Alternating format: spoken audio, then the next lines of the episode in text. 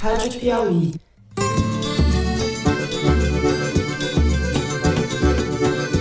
Olá, sejam muito bem-vindos ao Foro de Teresina, o podcast de política da revista Piauí.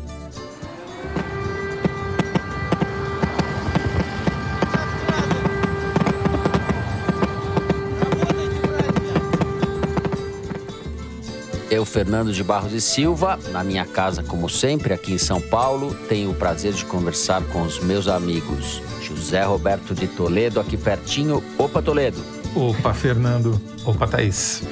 O Lula só está com risco de voltar por causa do fracasso do governo Bolsonaro. O Bolsonaro recriou o Lula. Qualquer presidente eleito tem enorme chance de reeleição. Thaís Bilenque, também aqui em São Paulo. Salve, salve, Thaís. Salve, salve, Fernando, Toledo. Salve, salve, Brasil. Diz que a causa da diminuição do número de, de homicídios no Brasil é que os traficantes estão mais civilizados, estão matando menos. Se essa aumentar, ia ser a questão do armamento, né? Viu?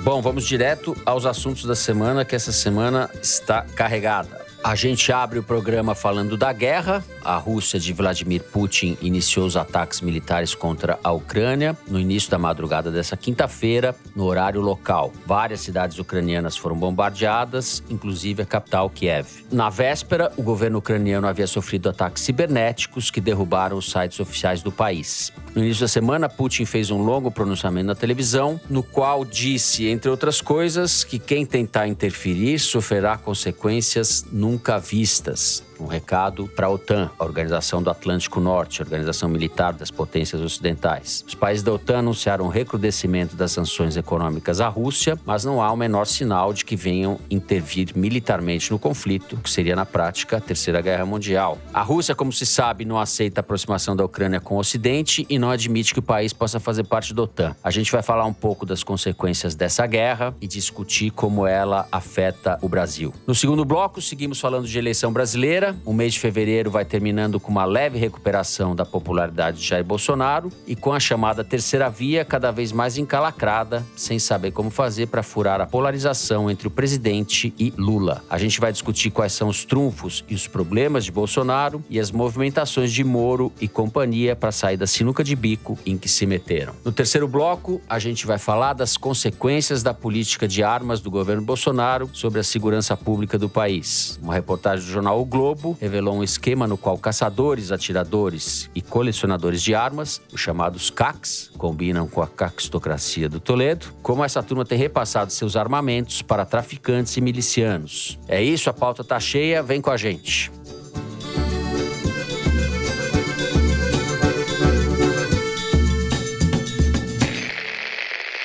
Muito bem, José Roberto de Toledo. Nesse momento em que gravamos o programa quinta de manhã, todos os noticiários apontam uma segunda rodada de ataque de mísseis da Rússia contra a Ucrânia. A gente não sabe se isso vai continuar, mas o fato é que a guerra foi deflagrada e a gente está diante de um novo cenário no mundo, né, Zé? Acho que a gente pode começar falando pela própria guerra, as consequências mais gerais, ou pelo Brasil. Vamos ter que falar das duas coisas. Por onde vamos começar? Bom, vamos nos arriscar a falar um pouquinho sobre a guerra, embora quando o nosso ouvinte estiver nos ouvindo, a maioria dos fatos já terão progredido e a gente Exato. não pode ficar aqui citando cifras, por exemplo, que já vão estar todas superadas. Mas o que vale dizer é o seguinte: a guerra que a Rússia está fazendo na Ucrânia ficou conhecido na época da Segunda Guerra Mundial como Blitzkrieg, né? Uma guerra super rápida, ataques de todos os lados, de todas as maneiras, simultâneos. Então, a Rússia começou na madrugada ataques por terra, mar e ar, não só na fronteira leste, que era a área que já estava conflagrada desde 2014, com a separação de duas áreas separatistas ali, onde a uhum. população tem uma presença russa grande, mas não, atacou de leste a oeste, de norte a sul principalmente nos alvos militares, tentando acabar com a capacidade de defesa da Ucrânia.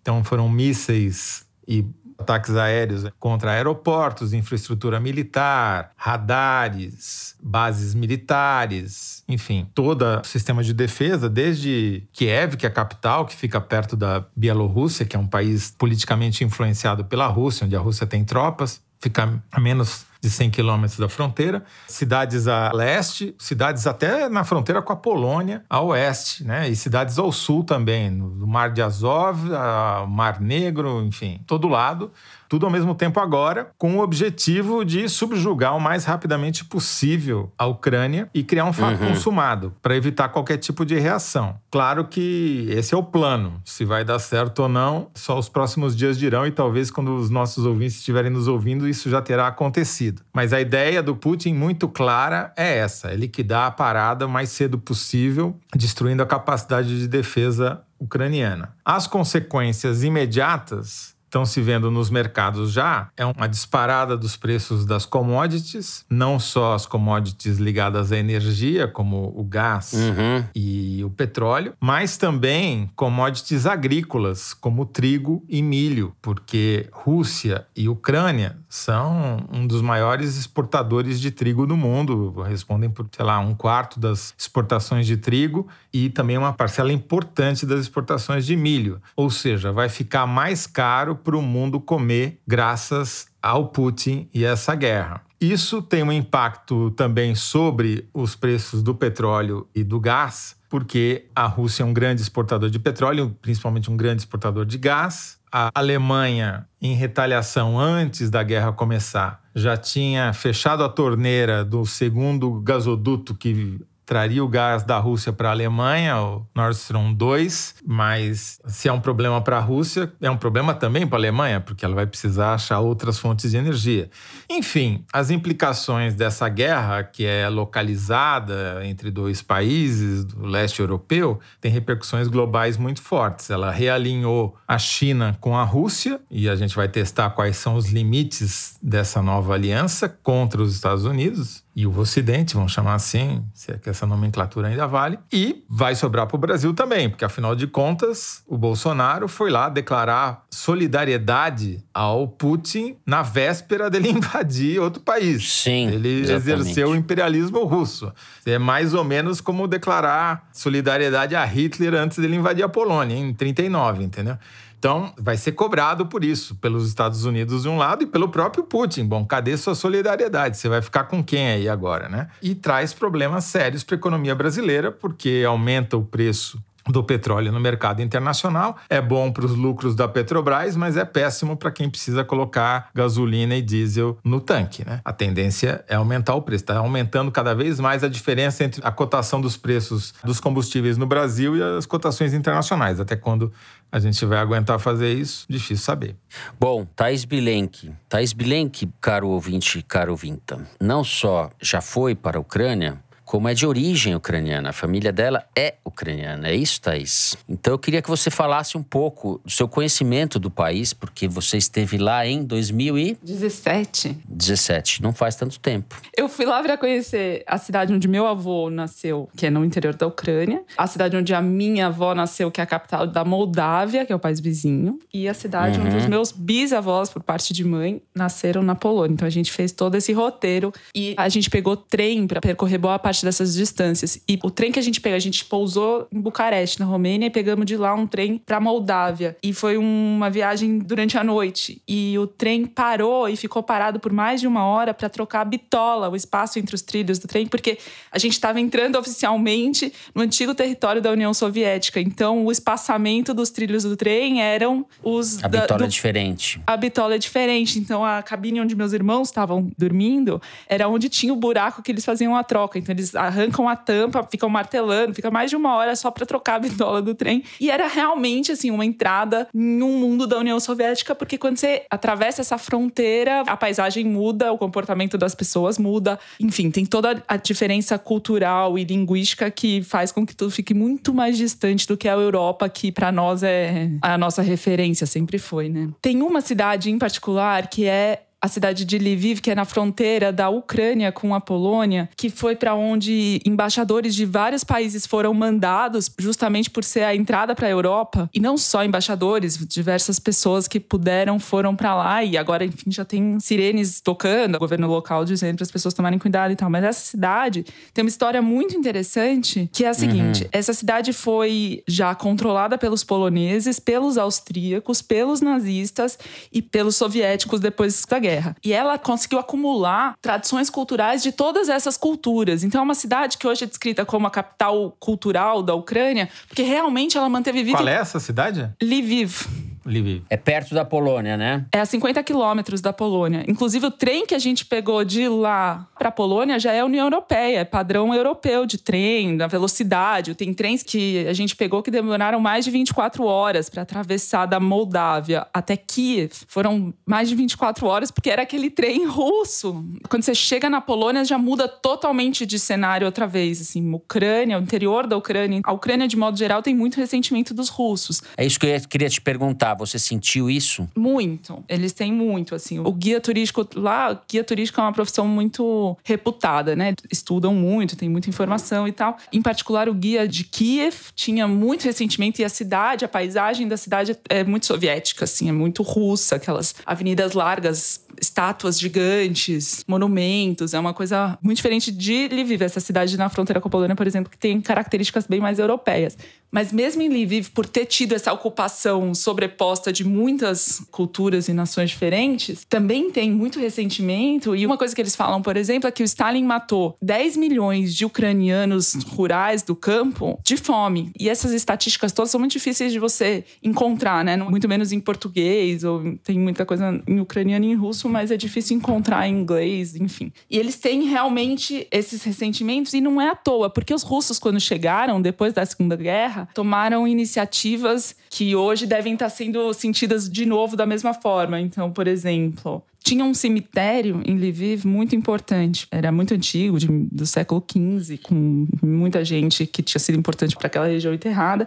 Quando os, os, russos chegaram, eles mandaram abrir um mercado, tipo uma feira agrícola em cima. E nunca mais se pôde restaurar. Assim, os cemitérios são fontes de informação importantes, né? Tem informações nos túmulos, enfim, tem muita coisa uhum. que historiador usa. E nunca mais se pôde relocalizar, reidentificar quem está enterrado lá, porque tem questões sanitárias, né? Você não pode mexer nessa terra porque pode sair muita doença, enfim. E antes disso, os nazistas já tinham bombardeado. Então, é um território, o território ucraniano de forma geral, um território que foi sendo massacrado pelas forças e a população é muito ressentida disso. Acho que agora a questão é saber como é que essa história vai progredir e vai terminar, né? Os primeiros capítulos da invasão deixam a OTAN numa situação muito ruim, porque mostrou que como aliança para defesa, ela tem limitações sérias, né? Mostrou que todo o esforço do Putin de modernizar o seu exército, as forças armadas ao longo dessa última década, está se mostrando, pelo menos até agora, uma medida eficiente, está mostrando um poderio que não se imaginava. E a gente vai ver também a força das retaliações econômicas, as múltiplas sanções que já foram anunciadas, que devem ser redobradas após a invasão, uhum. sobre a política, né? Porque, mal ou bem, a Rússia tentou se preparar para esse tipo de sanção ao longo dos últimos anos. A questão é saber né, se eles estão tentando pegar os oligarcas, pegar os burocratas, pegar as pessoas pessoas físicas, né, banindo elas de poder fazer transações com acidente, tendo bens arrestados, coisa que valha, ver se isso vai surtir algum tipo de efeito. Mas me parece que o arsenal da OTAN e do Ocidente para pressionar a Rússia, pelo menos até agora, se mostrou bastante frágil. Sim, Thaís, e você tem parentes lá ainda na Ucrânia? Não. Não. Definitivamente não tem ninguém lá. No máximo enterrado em algum cemitério que já virou alguma feira qualquer, mas nem em cemitério esses judeus foram enterrados, né? Então, não, não tem ninguém lá. Ô Zé, Vamos falar um pouquinho mais das consequências para o Brasil. Você mencionou aí a alta das commodities e das fontes de energia, enfim, como isso afeta imediatamente ali o mundo mais próximo da Rússia, Europa, etc.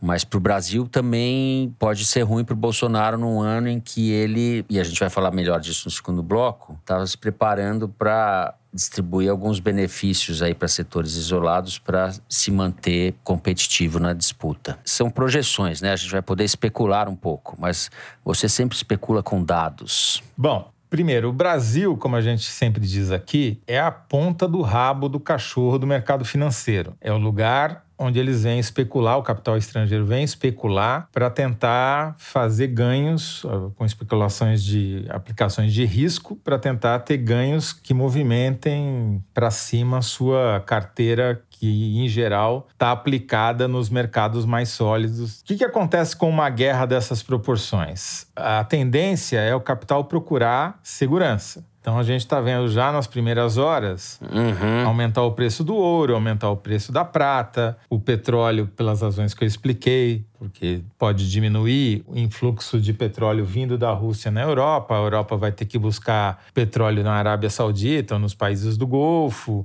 Resta saber se a Arábia Saudita vai cumprir os seus acordos com a Rússia e não vai aumentar a produção ou não. Se não aumentar, vai aumentar o preço todas essas consequências diretas. Porém, uhum. o Brasil está experimentando desde dezembro uma queda na cotação do dólar por causa do alto influxo de capital especulativo nos mercados financeiros brasileiros que correram atrás da alta dos juros. Né? O governo brasileiro fez a maior alta de juros da história do país e conseguiu atrair capital estrangeiro para cá para aproveitar esse juro alto. A questão toda é que esse capital que veio para cá para especular e aproveitar esses juros altos, a qualquer momento pode sair e daí o dólar vai voltar a crescer. Por enquanto, eles estavam ajudando com essa entrada de capital estrangeiro, ao derrubar o dólar, estava ajudando na cotação internacional. Embora a cotação internacional do petróleo estivesse aumentando, pressionando o preço da gasolina e do diesel aqui, você estava compensando isso com o câmbio. Se o câmbio voltar a subir, a pressão sobre os combustíveis no Brasil vai aumentar ainda mais. Para os setores exportadores brasileiros, isso seria bom, mas para o setor que depende de importações, é bem complicado. Então,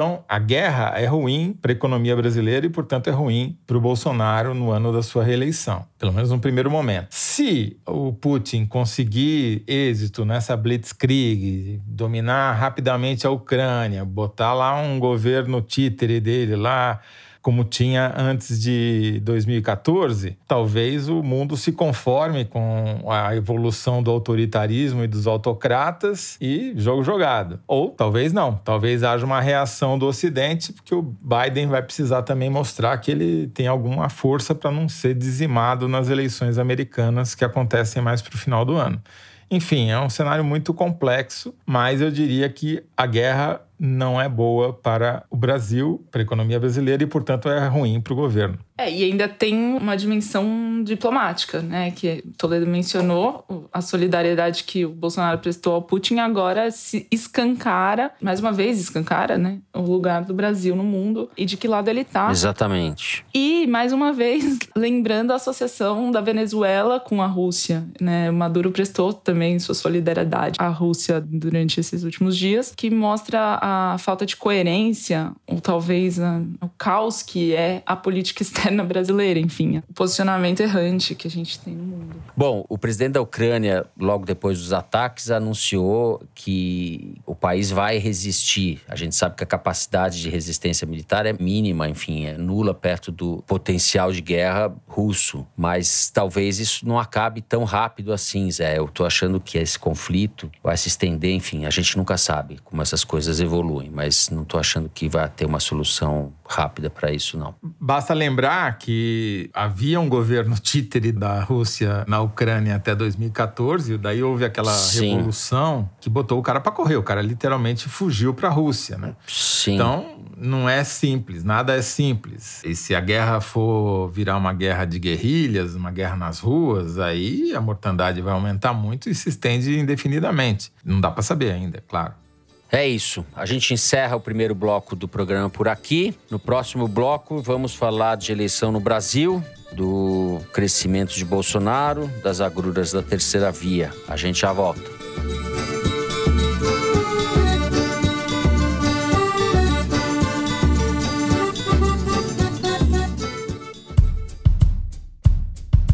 O Brasil está na sétima posição entre os países que mais emitem gases do efeito estufa no mundo.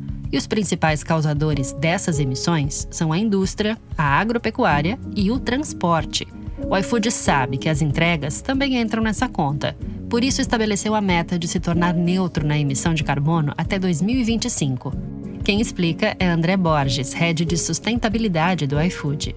Então, nós temos a, a meta de ter metade das entregas sendo feitas por modais limpos, né? Bicicleta, bicicleta elétrica, patinete, moto elétrica, drone, que estamos testando também. Então, a gente quer, além de neutralizar, reduzir nossa pegada de carbono num futuro próximo. O tempo é curto e as mudanças já começaram. Quem faz um pedido pelo iFood já pode ver os modais não poluentes em ação em várias cidades do país. A gente já tem um programa que chama iFood Pedal, que é o incentivo de uso de bicicleta e bicicleta elétrica, junto com a Tembici, que é uma grande parceira. E além disso, outra grande aposta nossa são as motos elétricas. Nas próximas semanas, vamos conhecer mais sobre o incentivo do iFood em entregas com modais limpos. O iFood leva a transparência a sério. Por isso, abrimos as portas da nossa cozinha para você saber mais sobre o nosso relacionamento com a sociedade, com os clientes, entregadores e restaurantes.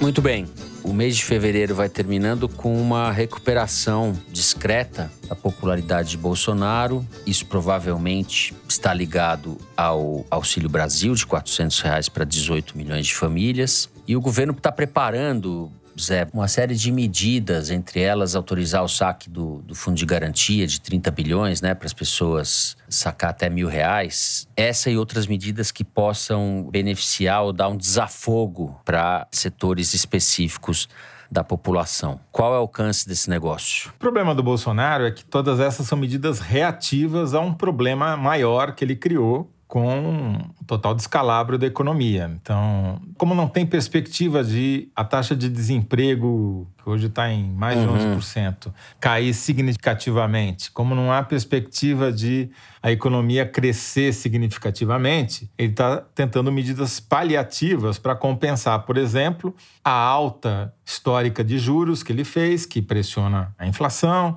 Você já citou algumas das medidas que eles estão tomando. Começou a distribuição do Auxílio Brasil para as populações mais pobres no começo do ano já teve anúncio de que o governo pode liberar saques do fundo de garantia para tentar ativar a economia. Estão tentando facilitar medidas de crédito para as pessoas poderem consumir mais, se endividando ainda mais do que já estão endividadas. Uhum. Ele está cogitando dar um aumento linear para todo o funcionalismo público federal aí também, uns 400 reais, para tentar dar um cala-boca nos servidores para tentar diminuir as tensões por conta dos aumentos para categorias específicas que ele tinha anunciado. Enfim, são medidas todas essas paliativas para tentar compensar a grande bobagem que ele fez na economia que ele provocou com a instabilidade política do país também. O alcance disso é muito difícil de saber ainda. Os primeiros sinais que a gente teve de aumento, por exemplo, do índice de confiança do consumidor, que é sempre um índice que está diretamente ligado à popularidade do governante, é difícil saber se ele vai conseguir se manter, especialmente com o cenário de guerra, com impactos globais nos preços de commodities e nos preços dos combustíveis. Mas o que eu quero dizer é que essa reação do Bolsonaro é uma reação de campanha, uma reação visando a eleição para tentar consolidar a sua posição como segunda força para disputar contra o Lula num eventual segundo turno e diminuir essa diferença que o separa do petista para, num cenário em que, perdendo de pouco, ele possa contestar o resultado da eleição e, para isso, ele já armou todo o circo, criando uma nova onda de ataques contra o TSE.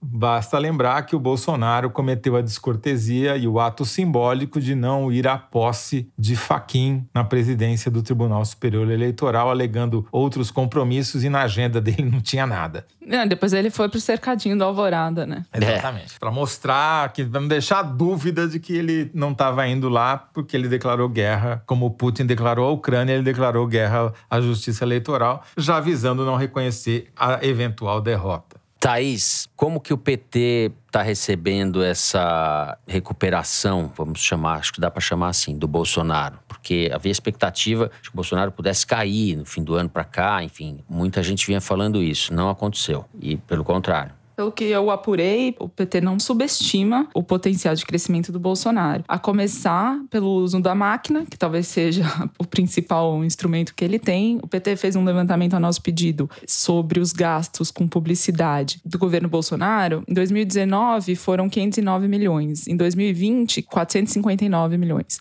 Em 2021, 781 milhões. E neste ano, agora, a previsão é 905 milhões. A lei impõe que em ano eleitoral o governo só possa usar a média dos três anos anteriores, que seria 583 milhões. Eles já estão quase o dobro disso. Uhum. E ainda assim, propaganda de obra do governo tem que se concentrar no primeiro semestre. No segundo, quando começa a campanha efetivamente, só pode fazer propaganda de utilidade pública na área de saúde, educação, informação. Eu consultei a Secretaria de Comunicação do governo, ainda não tive um retorno para esclarecer como é que eles pretendem fazer esse tipo de investimento, mas o PT está ciente disso. O Gilmar Tato, secretário nacional de comunicação do PT, disse que é evidente que o auxílio emergencial pode dar um empurrão para o Bolsonaro entre o eleitor mais pobre. Nas palavras dele, no desespero, qualquer recurso é importante, mas ele aposta, quer crer que a população está calejada. Mas, enfim, reconhece sim o poder que isso tem. Sobre a postura do próprio PT, ele diz que não pode andar de salto alto, vestir as sandálias da humildade e tal. Vestir as sandálias da humildade já é uma interferência alquimista na campanha do, do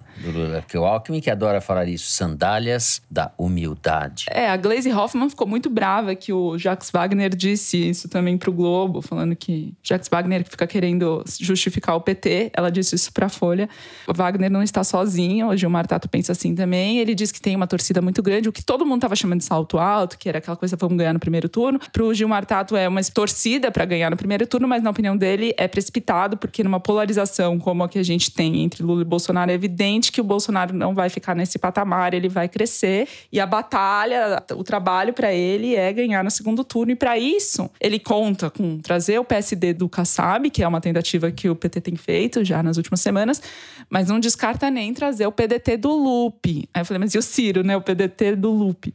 Vou abrir aspas. Ciro, coitado, o povo está abrindo mão dele. Lupe, os deputados não veem a hora do Ciro sair da frente para apoiar o Lula. Solidariedade tem limite. Em relação ao PSD do Kassab, o Eduardo Leite está sendo cortejado para se lançar candidato à presidência pelo partido e deixar o PSDB. Enfim, conversei com alguns políticos, tanto do PSD quanto, quanto do PSDB. Todo mundo está apostando que isso vai de fato acontecer. Mas um político do PSD em especial me falou que não muda nada o apoio ao Lula no segundo turno. Está mais do que fechado. Agora, a terceira via está cada vez mais no acostamento, né? Porque se o Bolsonaro de fato vier a crescer com esse pacote de bondades aí que eles inventaram, aí o espaço para a terceira via fica cada vez mais apertado lá no acostamento, já caindo para o lado de lá do guarda-reio, né? O Dória deu uma declaração essa semana, na terça-feira, no encontro com empresários, não é isso? Ele falou: não vou colocar meu projeto pessoal à frente daquilo que sempre foi minha índole. Se chegar lá adiante eu tiver de oferecer meu apoio para que o Brasil não tenha mais a dicotomia do pesadelo, Lula Bolsonaro, eu estarei do lado daquele. Enfim, fez um gesto, mas é uma retórica cínica também. Ninguém acredita muito que ele vá desistir, porque seria muito esquisito você ver o Dória desistindo e o Eduardo Leite entrando. Como disse o Zé Aníbal, lá na frente, né, nas palavras do Dória, lá na frente, Inês is dead. lá na frente, Inês is dead.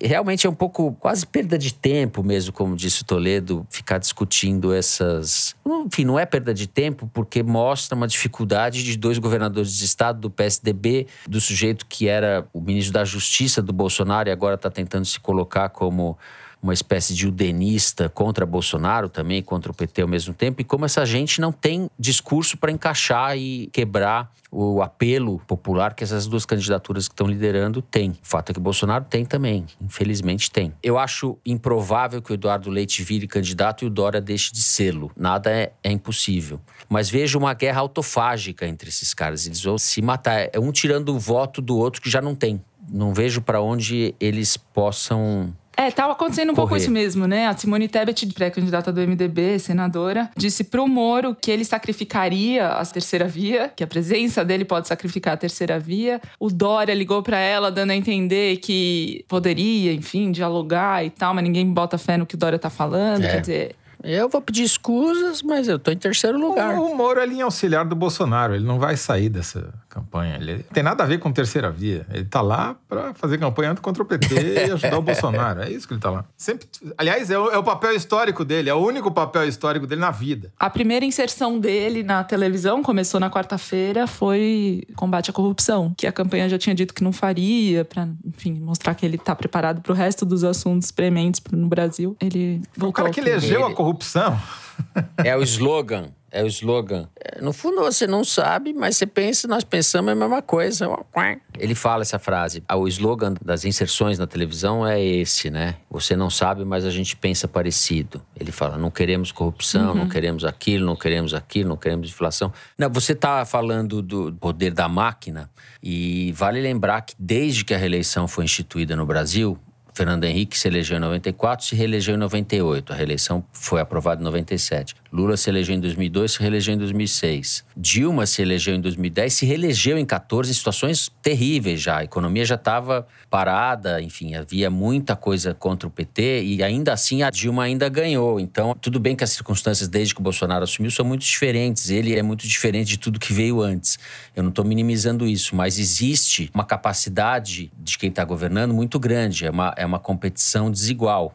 É, o PT está de olho, por exemplo, em alguns nichos que estavam próximos do Bolsonaro e que podem se afastar, como o caso do setor evangélico. Está nomeando lideranças para dialogar com o eleitorado evangélico, independente das lideranças midiáticas que declaram apoio ao Bolsonaro, haja Malafaia é o grande exemplo, mas está fazendo um trabalho de dialogar com esse setor. A Câmara dos Deputados, né, Toledo, liberou os jogos de azar, que tinha oposição forte dos evangélicos, e é uma consequência da aliança do Bolsonaro com o Centrão. O Centrão passou por cima de uma agenda que já foi do Bolsonaro, que é a agenda evangélica. Tinha um apoio, inclusive, do próprio Arthur Lira para passar esse projeto. Acho que vale a pena chamar atenção para isso. É exatamente o cenário que a Thaís falou, quer dizer, foi o Centrão atropelando os evangélicos do Republicanos, por exemplo. O presidente do Republicanos, que é o Partido da Igreja Universal do Reino de Deus, está reclamando abertamente na imprensa que o Bolsonaro atrapalha a aliança, meio que dando a entender que sairia da base do governo, que eu duvido, mas enfim. Agora, me chamou a atenção o comportamento do governo na votação desse projeto de lei na Câmara que aprovou a legalização do jogo no Brasil.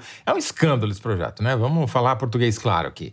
Não só autoriza a instalação de cassinos em todos os estados, mais de um por estado, dependendo do tamanho do estado, como legaliza o jogo do bicho e a volta dos bingos, né? Vamos lembrar que quando tinha bingo autorizado no Brasil, era o paraíso dos picaretas e dos pilantras, né? Que iam lá roubar as velhinhas, que iam jogar bingo. Isso está em sintonia com o governo, porque nós legalizamos então, a milícia também. A milícia chegou à presidência da República, então nada mais coerente do que isso. Foi interessante a maneira como o governo se comportou nessa votação, que aliás aconteceu como em tudo que importa para o Arthur Lira de madrugada, né? Como ninguém está olhando sem sim, é verdade. sem parecer, o relatório foi feito de madrugada, aquela vergonha habitual da gestão Arthur Lira que mais uma vez provou que não é igual ao Baleia Rossi é muito pior, né? O que, que o governo fez? O governo lavou as mãos, deixou a base dele rachada e agora está dizendo que vai vetar. Provavelmente achando que vai ganhar ponto com os evangélicos. Vai posar de guardião dos bons costumes, né? Que só mostra o grau de mesquinhez. Engraçada a posição que o Marco Feliciano adotou diante desse resultado, que é a seguinte: o Marco Feliciano tenta se fazer a, o porta-voz dos evangélicos para o Bolsonaro. Então ele justifica tudo. E aí ele diz: reconheça o esforço esforço do presidente Bolsonaro em tentar nos ajudar a barrar os jogos de azar ontem. Infelizmente perdemos. Falhou a liderança de articulação do governo, provando que estamos ideologicamente minados. Se houvesse alinhamento ideológico, teríamos sepultado esse projeto. Bom, se não tem alinhamento ideológico, é porque o Bolsonaro abriu mão dele, né? É o Bolsonaro que nomeou seus líderes. O PL, partido do Bolsonaro, liberou a bancada para votar como quisesse em relação a isso. Só para eu deixar claro a minha posição sobre a questão dos jogos, não é só o problema das velhinhas que vão jogar bingo que são roubadas pelos pilantras. É um problema gravíssimo de lavagem de dinheiro. Tinha até pouco é, tempo, exato, não sei se ainda tem, voo isso. direto de Brasília para Foz do Iguaçu. Porque o cara chegava lá, atravessava a fronteira de táxi, passava a madrugada no cassino do lado paraguaio ou argentino, voltava e tava tudo certo, entendeu? Imagina, é o paraíso da lavagem de dinheiro. O jogo de azar é. Haja visto até a loteria esportiva, você veio para isso? Imagina cassino, bingo, escambau. Exato. Eu estou vendo essas duas posições hoje antagônicas dos evangélicos e esse pessoal pró-jogatina. Isso vai convergir lá na frente, como tudo no Brasil, como, como tem tráfico, crime organizado evangélico, vai ter a roleta do Senhor, o bingos aleluia. Vai ter um negócio assim. Esse negócio vai se encontrar, é, eles dão um jeito. Você vai ver Roleta do senhor. Podemos abrir um negócio desses, Zé. Não, ainda Roleta vai ter concessão senhor. pública. Imagina a corrupção para concessão de direito de, de usar cassino. Cassino flutuante. Vai ser, assim, desculpa Exato. o palavreado ucraniano, uma p... desgraçada, né? Agora, ainda tem que ir para o Senado, né? O projeto não está valendo. A Câmara aprovou, mas ainda tem etapas a serem cumpridas. O pessoal vai no culto, depois já faz uma fezinha ali, tá tudo em casa, é bem Brasil.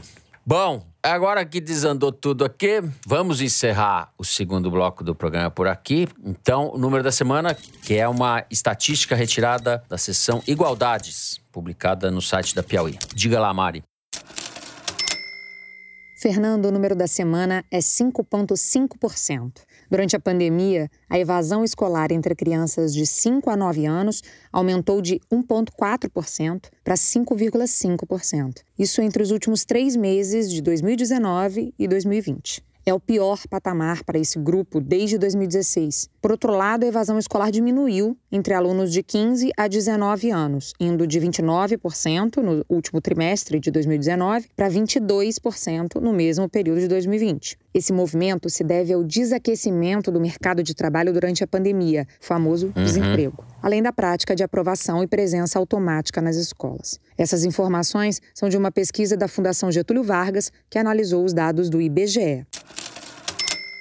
A Thaís já tinha falado num programa recente sobre isso, né, Thaís? Sobre essa evasão é, e como é, é difícil das, das crianças, né? Do impacto duradouro que isso tem, né? Do dano quase irreversível, né? É difícil de você. Tá sempre muito associado ao fracasso, né? É uma, uhum a família, o estudante voltar e se envolver outra vez é difícil e as escolas nem sempre estão preparadas para esse processo do retorno. É isso. A gente encerra aqui o número da semana e vamos falar na sequência da relação entre a população civil cada vez mais armada e as armas que vão parar nas mãos, vejam só, de milicianos e do crime organizado. A gente já volta.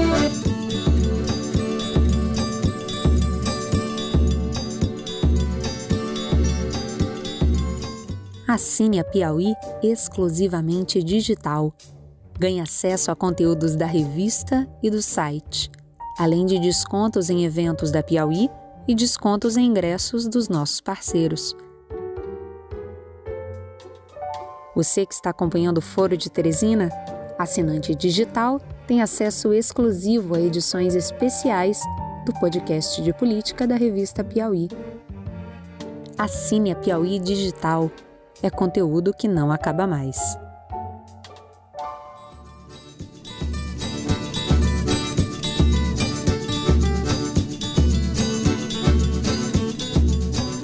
Muito bem, uma reportagem do jornal o Globo, do jornalista Rafael Soares, que é um grande repórter. Aqui a gente dá crédito. Ao contrário do que faz o Globo, a Piauí dá crédito quando os colegas de outro veículo fazem uma boa matéria. O Rafael Soares do Globo publicou uma matéria mostrando que esse grupo CACS, que não é uma abreviação da caquistocracia do Toledo, embora seja também, que são os caçadores, atiradores e colecionadores, que têm condições de ou acesso às armas e aumentou muito o acesso deles às armas durante o governo Bolsonaro, mostrou que existe uma relação entre a aquisição de armamentos por parte dessa turma e, digamos assim, a irrigação de armas para a prática de crimes na mão do crime organizado e das milícias. Esse caminho dos CACs para o crime organizado já existia, mas o problema mudou de natureza, mudou de escala e realmente agora virou uma questão muito preocupante, certo, Zé? Você está com os números aí na ponta da língua. É inacreditável o que está acontecendo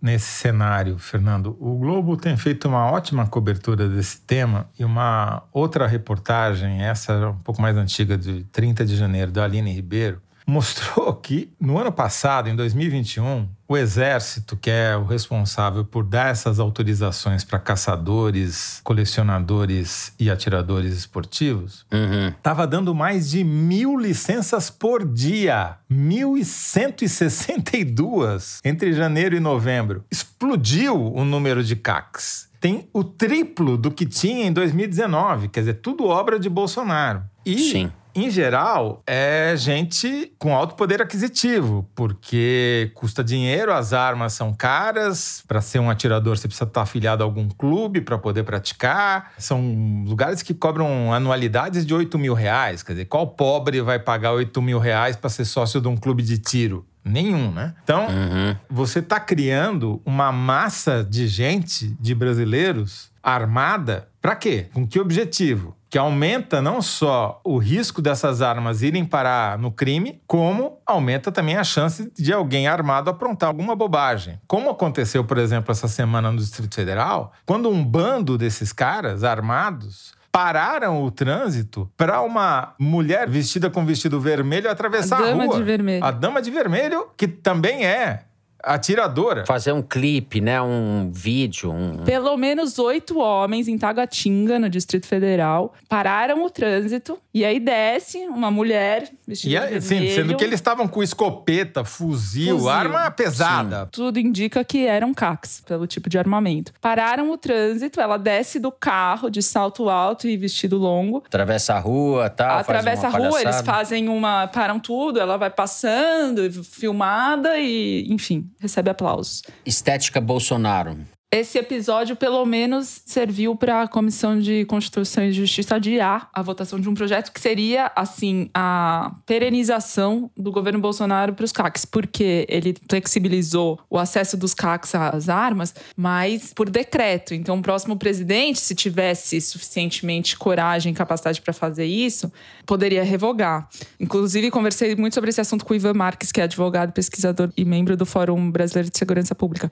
Mas esse episódio da da Dama do Vermelho foi um dos aspectos, na visão do Ivan Marques, que pressionou os senadores a adiarem a votação de um PL que justamente perenizaria ou perenizará, porque a comissão tinha maioria a favor do projeto. E agora eles adiaram. Quer dizer, de um lado você tem a explosão desse número de licenças aí, mais de mil por dia, desses atiradores ricos uhum. de elite. Do outro, você tem uma outra reportagem também no Globo, da Renata Maris, essa mais recente, do dia 22 de fevereiro, mostrou que o registro de novas armas de fogo concedidos pela Polícia Federal, porque os CACs são dados pelo Exército, os dados pela Polícia Federal, que são para empresas de segurança privada, não é para esportista ou colecionadora, para quando a coisa é mais institucional, esse tipo de licença cresceu mais de 300% também durante o governo Bolsonaro. Ou seja, você tem um arsenal que foi distribuído pelo país durante os anos do governo Bolsonaro, que uma parte já vai direto para as milícias e para o crime organizado, como mostrou a reportagem que o Fernando citou. E a outra fica servindo de isca para atrair bandido. Hoje, por exemplo, os bancos, a maior preocupação não é o assalto ao banco para roubar dinheiro, é a entrada de noite nas agências para roubar as armas dos seguranças que ficam guardadas dentro das agências. Quer dizer, a presença da arma atrai a bandidagem e aumenta o risco, porque, como disse um especialista aqui na entrevista ao Daniel Cerqueira, também do Fórum Brasileiro de Segurança Pública, uma arma com boa manutenção dura 20, 30, 40 anos. Quer dizer, você está contratando a morte de alguém da próxima geração. É, só que o governo, perversamente, usa esse argumento ao contrário. Porque, curioso, depois dessa matéria, a Tauro soltou uma nota que começa, assim, um, praticamente um release do G1 falando que o número de assassinatos no Brasil caiu 7% no ano passado em relação ao ano anterior, 41 mil mortes violentas, 3 mil a menos, que era o menor número da série histórica, com base em dados que procedem mesmo do Monitor da Violência, que é, da, é do Núcleo de Estudos de Violência da USP, com o Fórum Brasileiro de Segurança Pública. E aí vem a aspa, né, do presidente da Taurus, que é o Salésio Nus. A posse ilegal de armas de fogo pelo cidadão de bem, além de aumentar a sua proteção, diminui a audácia e a segurança de quem está querendo cometer um crime. Que é o argumento que o Bolsonaro também fez quando saíram esses números, aspas dele. O cara pensa duas vezes antes de fazer uma besteira. Agora, se tivesse aumentado a taxa de homicídio, quem era culpado? Não precisa nem dizer. Mas isso é uma falácia, né, Thaís? Porque. Exatamente. Tem, não Não é, é não é a coisa não é uma relação de causa e efeito a Samira Bueno, diretora do Fórum Brasileiro também, explicou por que, que esse índice dos homicídios caiu no Brasil. Eles vêm caindo desde 2018. E o principal motivo é as guerras de facções nos estados. Então, em 2017, a gente teve um recorde com 65 mil assassinatos. Começou a cair de 12% em 2018, caiu de novo em 2019, cresceu em 2020 e esse ano passado voltou a cair. Em 2016, teve uma crise no sistema penitenciário, aquelas cenas de decapitação no Compass em Manaus, Rio Grande do Norte, Roraima, enfim, conflitos, especialmente na região norte, porque tinha uma disputa e o Comando Vermelho dominou o Acre, o Amazonas, agora a família do Norte, que tinha sido, nas palavras da Samira, canibalizado pelo Comando Vermelho, estão tentando restituir o poder e explica, inclusive, o maior aumento dos homicídios do ano passado, que foi constatado no Amazonas, onde cresceu 54%, justamente por causa da guerra da família do Norte com o Comando Vermelho. Em outros lugares, por exemplo, como em São Paulo, onde tem o monopólio do PCC, você tem redução do conflito, mas não se deve só ao monopólio do PCC, se deve também à política pública, não só em São Paulo, mas Espírito Santo, Pernambuco. Ela cita alguns programas de política pública consistentes que ajudam a melhorar esses números. Mas o que ela diz, assim, de evidência científica da literatura, aumenta a quantidade de armas na mão da população, aumenta o índice de homicídio e suicídio em seguida. Esse é o efeito direto. E esse argumento bolsonarista de que arma na mão da população diminui o homicídio, segundo o Ivan Marques, que está em Washington, nos Estados Unidos, é um argumento que nem nos Estados Unidos colam mais, porque, segundo ele, né, porque nos Estados Unidos tem as facilidade para acesso à arma, os próprios americanos se envergonham das taxas de violência armada aqui, porque comparados com países na mesma situação socioeconômica, tem 15 vezes mais violência armada do que qualquer outro país de igual comparação. E é óbvio, né? Porque a arma cria oportunidade. No dia 2 de fevereiro, um sujeito chamado Durval Teófilo Filho foi morto com três tiros pelo Marco Aurélio Alves, que é um sargento da Marinha, sujeito de bem, no linguajar bolsonarista, em frente ao condomínio onde eles moravam, em São Gonçalo, na região metropolitana do Rio de Janeiro. E aí disse que confundiu o Teófilo com o assaltante. É esse tipo de oportunidade que a facilidade de ter uma arma na mão provoca. E no dia 14, quer dizer, duas semanas depois, o Iago Macedo, de 21 anos, estava vendendo balas em frente ao terminal das barcas de Niterói e foi morto também com um disparo de arma de fogo por um policial militar que estava de folga, depois dos dois terem discutido. Quer dizer, você ter uma arma na mão, a chance de transformar você num assassino é muito maior do que se você não tiver, é óbvio, né? E quem vai morrer? Preto e pobre, é claro. É isso. Nós vamos encerrar o terceiro bloco do programa e direto para o momento Kinder Ovo.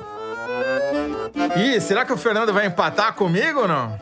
Antes do Toledo entrar de férias, ele vai falar isso das férias, mas já tô antecipando aqui, vou dar esse furo para vocês. Nós ficaremos sem o Toledo em março. Eu não tava indo para Ucrânia, mas para a região que eu tô indo tem ucranianos. Opa! Assim os ouvintes vão ficar curiosos. No ar. Vamos lá, solta aí, Mari, que o Toledo tá querendo ganhar hoje.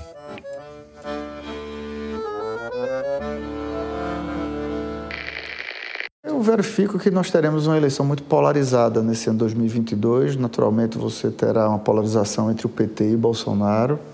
Eh, a população brasileira, eh, durante o processo eleitoral, vai verificar de fato qual é o Brasil que nós queremos e também o que talvez seja mais importante, qual é o Brasil que nós não queremos.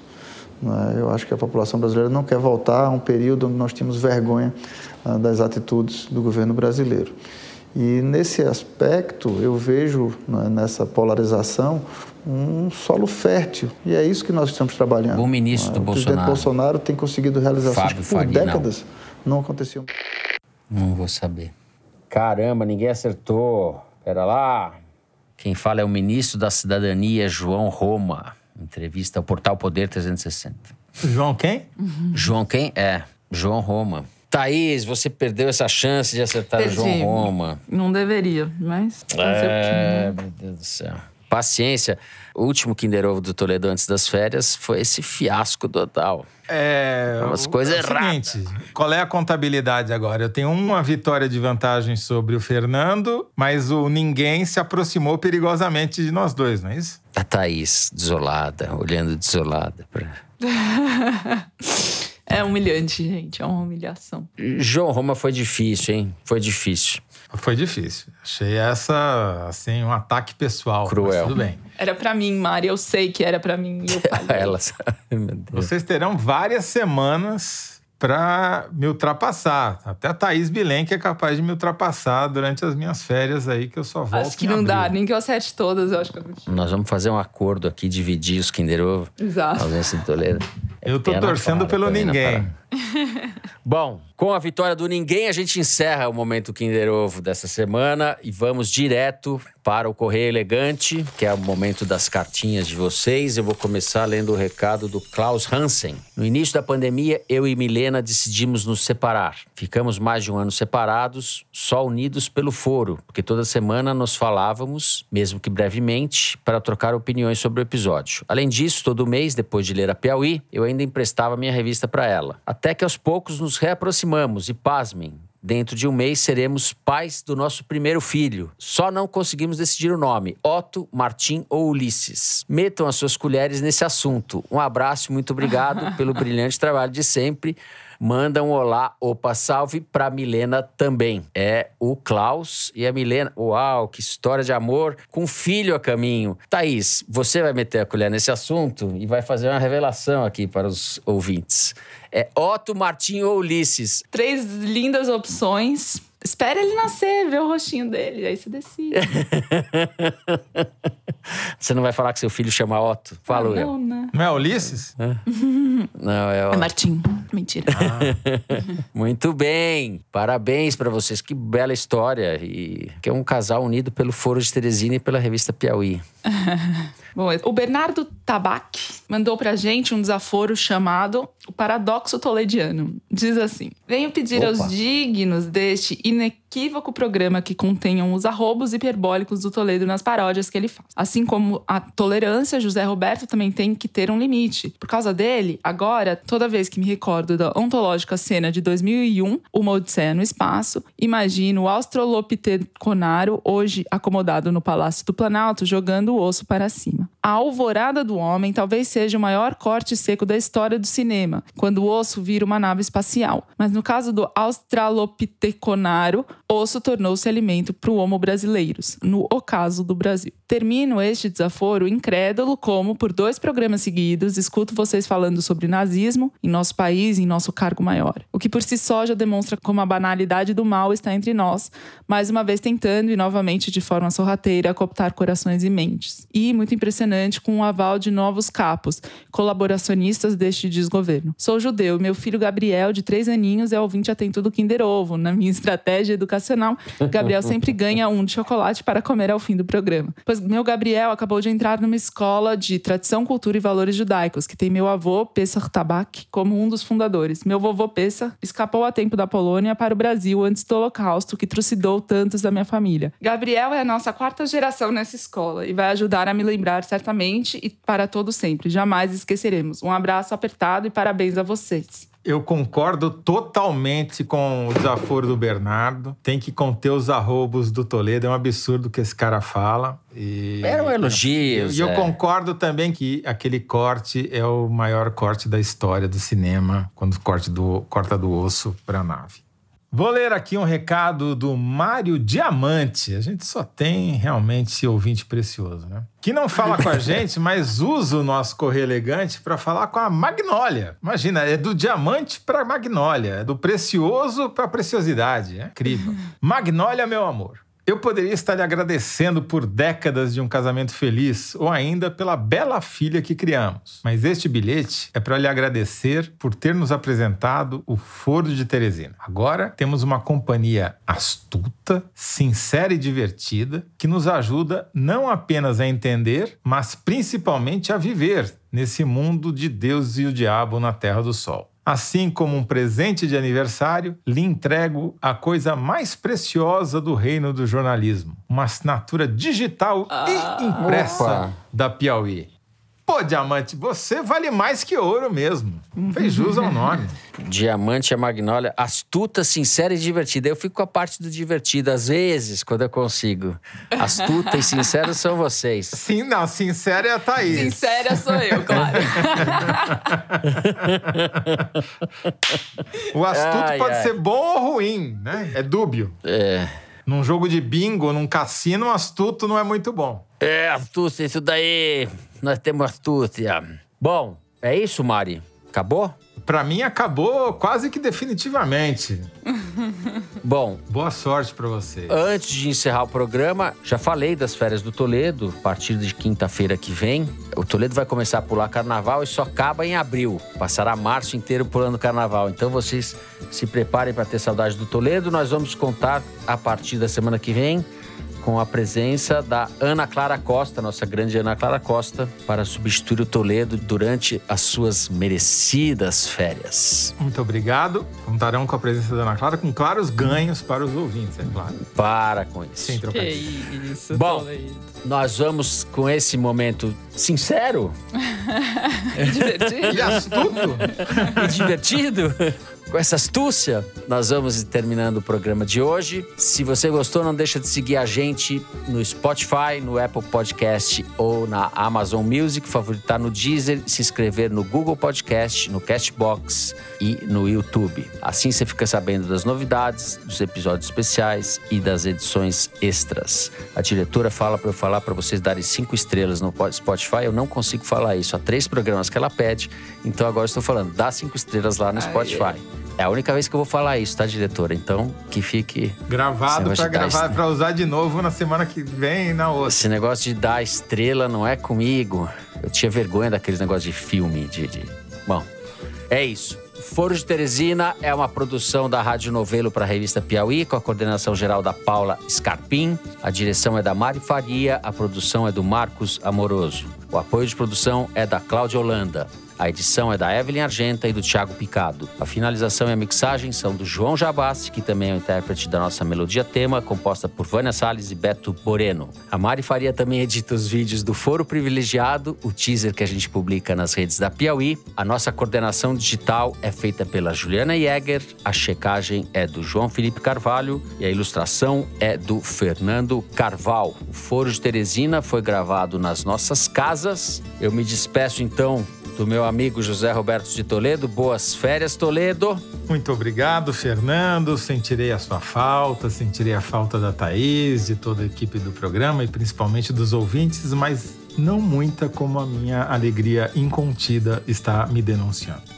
Até a volta, se houver país. Sincero, sincero, astuto e divertido. Esse, esse programa tá embaralhado. Toledo sincero, eu vou me divertir então no, no carnaval. Se divirtam, rir é resistência, já dizia Paulo Gustavo, mas não muito, porque as coisas estão exigindo de nós pé no chão. Tem que rir de Ou máscara. Não, né? E de máscara. É. Não sei. Rir de máscara. Então é isso, gente. Bom carnaval com juízo. Eu não sei o que pode ser um carnaval com juízo, mas enfim, fica essas frases sem sentido, sem substância, né? Eu odeio falar essas frases sem substância.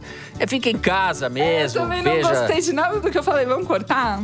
beija me senti, conge, eu me beijo senti o, o conge. Sardenberg, sabe? Que fala quando chega sexta-feira. Ele fala. É, como é que é? Temperança, Ô, né? Mari. Você deixa isso daí, deixa isso daí, tudo, essa bobajada aqui final. Fica em casa, beija cônjuge, beijo cônjuge, vê uma série, lê um livro. E carnaval é só ano que vem. Toledo. É isso, gente. Aproveite. Se Obrigado. cuidem, Toledo. Esperamos a sua volta. Sentado. Beijos a todos, boa semana.